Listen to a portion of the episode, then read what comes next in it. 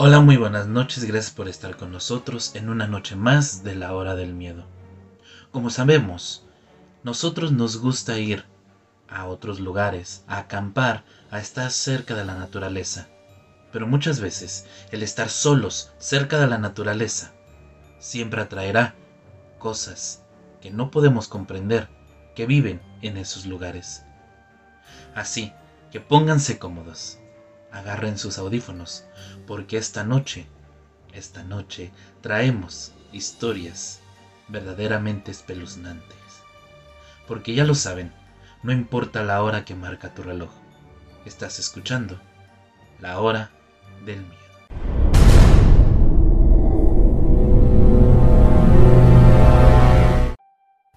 Había brillantes destellos rojos en el cielo. Es como si alguien estuviese agitando una bengala procedente del espacio. Débil, pero perceptible. Todos hicimos chistes sobre ovnis y nos reímos mientras clavamos nuestras tiendas de campaña en el suelo. Estaba seguro de que éramos cinco. Todos hemos sido amigos desde el principio de la escuela secundaria y estábamos celebrando nuestra graduación de la escuela secundaria con este viaje de campamento. Los destellos rojos deben haberse detenido aleatoriamente mientras conversábamos, mientras arreglamos nuestras tiendas. Dave logró armar su tienda más rápido y nos dijo que iba a buscar algunas ramas para el fuego. Recuerdo cómo trabajó conmigo en la gasolinera local el año pasado. Solíamos hacer el turno de noche juntos, y esto hacía que trabajar en una gasolinera desolada fuera mucho más divertido de lo que suponía debe de ser. También estaba Eric, en la esquina todavía leyendo el manual de su tienda, jugueteando con sus característicos lentes redondos. No era tan cercano a Eric como lo era a todos los demás. Todavía recuerdo estar sentado con él en la clase de matemáticas y copiar su tarea de alguna vez. Eva también estaba sentada con Sally, mi prima. Ambos habían decidido formar equipo y trabajar en una tienda de campaña a la vez. También tengo recuerdos claros de ellos, yendo a la escuela con nuestros lugares habituales, de hecho, incluso conocí al hermano menor de Eva, ya que solía rogarnos ir con nosotros a donde quiera que íbamos. Menciono todo esto porque estoy seguro de que éramos cinco, incluyéndome a mí, y conocía a todos en el grupo. Así que Dave fue a buscar algunas ramas mientras sacamos algunas sillas plegables y las colocamos alrededor de una fogata. Recuerdo haberme sentido incómodo cuando el sol se puso y la oscuridad comenzó a consumir el bosque. Las sombras de los árboles se alargaban a nuestro alrededor a medida que pasaban los minutos. Eric fue a buscar una linterna a su mochila mientras nos preguntábamos por qué Dave tardaba tanto. Apareció poco después y los ásperos crujidos de los arbustos indicaron su regreso. En este momento estábamos todos enterrados en nuestras sillas, cubiertos con nuestras chamarras, la temperatura había bajado rápidamente y empezaba a soplar una ligera brisa. Dios, ustedes ni siquiera se molestaron en sacarme una silla, dijo Dave mientras ordenaba todas las ramas en el hoyo. Habíamos colocado cinco sillas alrededor del fuego. Intenté racionalizar la situación, pero por mucho que me concentrara, sentía la cabeza como si estuviera debajo del agua. Tenía perfecta claridad hasta el momento, pero cuando traté de concentrarme en por qué cinco sillas estaban ocupadas cuando Dave aún no se había sentado, mi cabeza pareció dejar de funcionar, como si algo estuviese entrando y sacando mis pensamientos. Instintivamente me sentía aún más cómodo ahora, ya que había explicado el motivo. Todo el bosque se había quedado en silencio. Miré los rostros de los demás y me di cuenta que habían sentido lo mismo. Eric estaba jugueteando con sus dedos, tratando de escanear alrededor del grupo y detectar a la persona extra, pero fue inútil. Escaneamos cada rostro de cada graduado en preocupación y frunciendo el ceño por la frustración, excepto. Está bien, está bien, iré yo mismo a buscar la silla, dijo Dave, rompiendo el silencio y aliviando un poco la tensión. Me levanté y me ofrecí a ayudarlo. Me miró a los ojos y asintió con complicidad.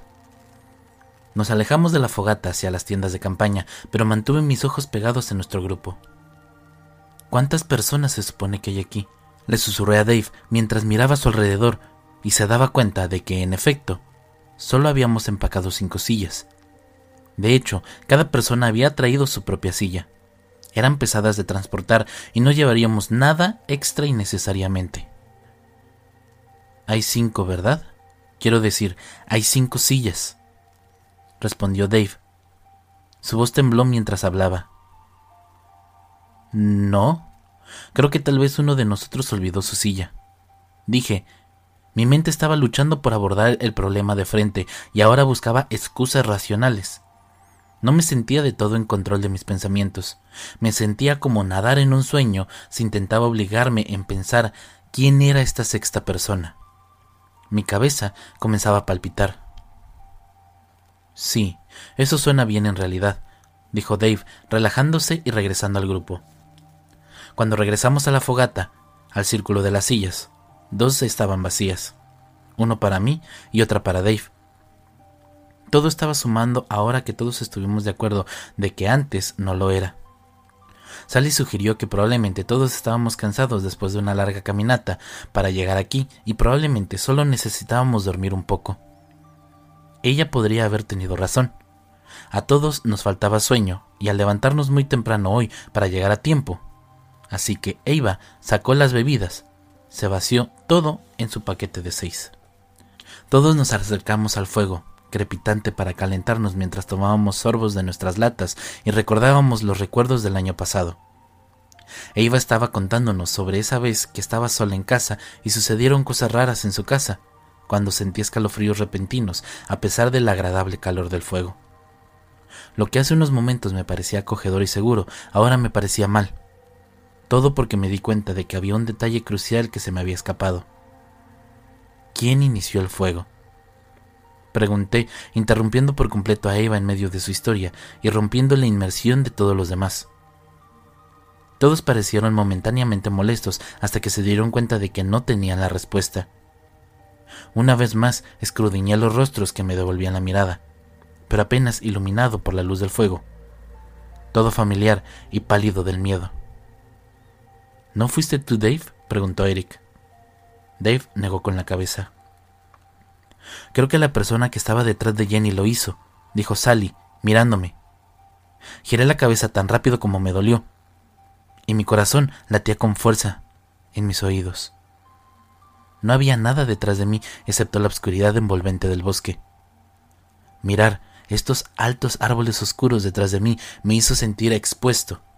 Me sentí como un pájaro perdido en un vasto campo. Espera, quiero decir, yo no lo hice, dijo Sally. Tenía los ojos muy abiertos y temblaba visiblemente. Continuó mirando frenéticamente a su alrededor mientras Eva se acercaba a ella colocando sus manos sobre sus hombros y tratando de calmarla. Creo que deberíamos irnos de este lugar, tartamudeó Eva. Sí, algo simplemente no se siente bien, pero no puedo identificarlo, dijo Dave. Pero ahora, tan oscuro en el bosque que probablemente nos podríamos perder si nos vamos ahora, dijo alguien más. Sí, creo que debemos quedarnos a pasar la noche e irnos tan prontos como podamos en la mañana, asintió Eric. Intenté protestar, pero me di cuenta de que Eric tenía razón. El bosque albergaba una oscuridad opresiva dentro de la cual la navegación sería casi imposible. No nos dormimos en las tiendas de campaña separadas, solo para estar seguro dijo Sally. Todos estuvimos de acuerdo. Solo trajimos tiendas de campañas para una persona, pero podríamos acomodarnos a dos si lo intentamos. Así, nadie estará solo por la noche.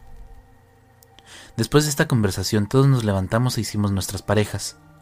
Fui con Dave y Sally, como siempre. Este fue con Eva. Eric seguía quejándose de que no tenía un par, pero le aseguramos que si él no lo aceptaría, siento que en algún momento todos nos dimos cuenta de que solo éramos cinco y de repente estábamos todos acurrucados en medio del claro. ¿Por qué seguimos pensando que somos seis aquí? preguntó Eric. El sudor le recodía por la cara a pesar del frío.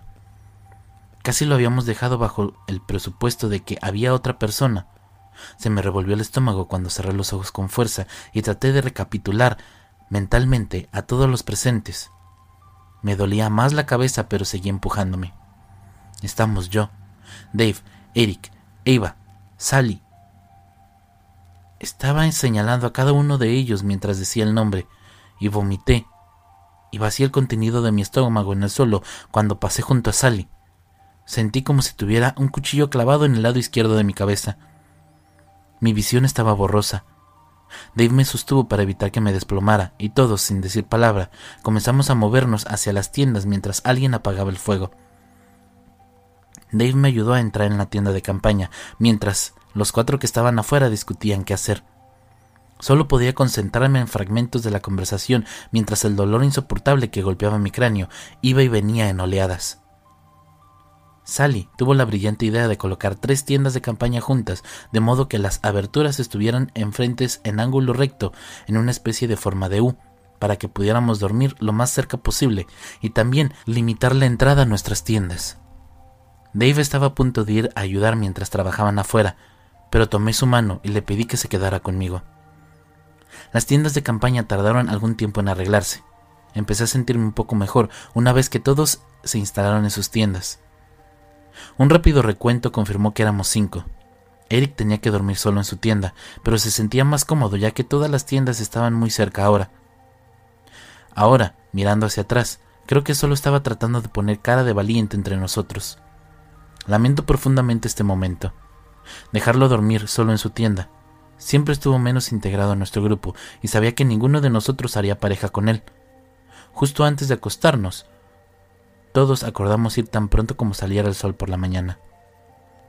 Recuerdo haber echado un último vistazo fuera de la tienda, al bosque, antes de intentar quedarme dormido. El viento había reciado y las ramas de los árboles se balancearon suavemente. Más allá de nuestro claro había pura obscuridad. Sentí como si los árboles estuvieran acercando a mí, con la tenue luz de la luna iluminando nuestro claro. Giré la cabeza para mirar las dos tiendas que habíamos dejado afuera y vi a alguien parado junto a ellas. A pesar de las circunstancias, el sueño llegó rápidamente. El grito estedante de Eva me despertó en medio de la noche. Dave y yo abrimos la puerta de nuestra tienda y encontramos a Celia y a Eva mirando dentro de la tienda de Eric. Los hicimos a un lado. El saco de Eric estaba enrollado. Él todavía estaba dentro de él, su cabeza en el centro del rostro, contorsionado con absoluta agonía. El resto de su cuerpo rodó alrededor con la tela azul, ahora goteando en sangre oscura. Dave cerró la puerta de la tienda. Eva estaba en shock. Sus ojos se habían vuelto vidriosos y desenfocados. Sally la sacudía rápidamente mientras las lágrimas recodían por su rostro. Dave tomó su antorcha y nos gritó que nos levantáramos y corriéramos. Dejamos atrás el campamento y nos adentramos en el sendero que habíamos venido. Los cinco nos acurrucamos juntos. Dave iba al frente mientras proyectaba su débil linterna sobre el camino para que pudiéramos verlo. Todo lo que teníamos para ayudarnos a través de este sendero de dos horas era un pequeño círculo de luz blanca. Ni siquiera la luna lograba iluminar nuestro entorno a través del denso follaje. Eva tropezó y cayó, torciendo su tobillo. Nos detuvimos. Alguien dijo que sabía cómo entablillarlo para que pudiéramos seguir adelante, pero en lugar de eso, la arrastraron al bosque. Sucedió demasiado rápido para que cualquiera de nosotros pudiera procesarlo. Sally estaba a punto de correr detrás de Eva, cuando Dave la detuvo. Luchó y logró liberarse corriendo hacia los dos árboles para seguir los ecos de los gritos de Eva. Estaba a punto de correr tras ella, pero Dave me sujetó de los hombros y me sacudió con fuerza. Necesitamos salir de aquí, Jenny, por favor, dijo. Dudé, pero me puse en movimiento de nuevo, cuando la voz de Sally fue cortada abruptamente. Había estado gritando el nombre de Eva mientras corría detrás de ella. Dave y yo continuamos corriendo por el sendero tratando de llegar a nuestro auto para poder salir de aquí. No había nada que pudiéramos hacer. En algún momento éramos tres corriendo en el sendero. Dave y yo, hombro con hombro, mientras alguien nos seguía de cerca. Dave, ¿qué está detrás de nosotros? Jadié. Mi corazón amenazaba con estallar a través de mi caja torácica y mis piernas ardían Se volvió para mirarme. La confusión se transformó en miedo en su rostro y luego en rabia. Sigue corriendo, me dijo mientras sacaba una navaja de su pantalón. Me entregó las llaves del auto y casi se me caen. Luego se dio la vuelta de repente y saltó hacia quien estaba detrás de nosotros. Continué corriendo con miedo mientras los sonidos de una lucha crecían detrás de mí. Tropecé y caí por el sendero donde parecieron horas. No me permití detenerme. Casi lloré cuando el sendero terminó y salí al familiar aparcamiento. Sin perder ningún segundo, corrí hacia el auto y lo encendí, acelerando fuera de este bosque y enfrentando a la carretera en cuestión de segundos. Estoy escribiendo esto a ustedes en una parada de descanso. Mi teléfono finalmente recuperó el servicio. Ya llamé al 911 para intentar explicar la situación. La verdad, no creo que crean mi versión de los hechos. Pero de todos modos, me enviaron un coche. Mientras espero, el sol finalmente comienza a salir. Después de presionar el botón de mandar, comprobaré por qué la persona en mi asiento trasero ha estado tan silenciosa todo el tiempo.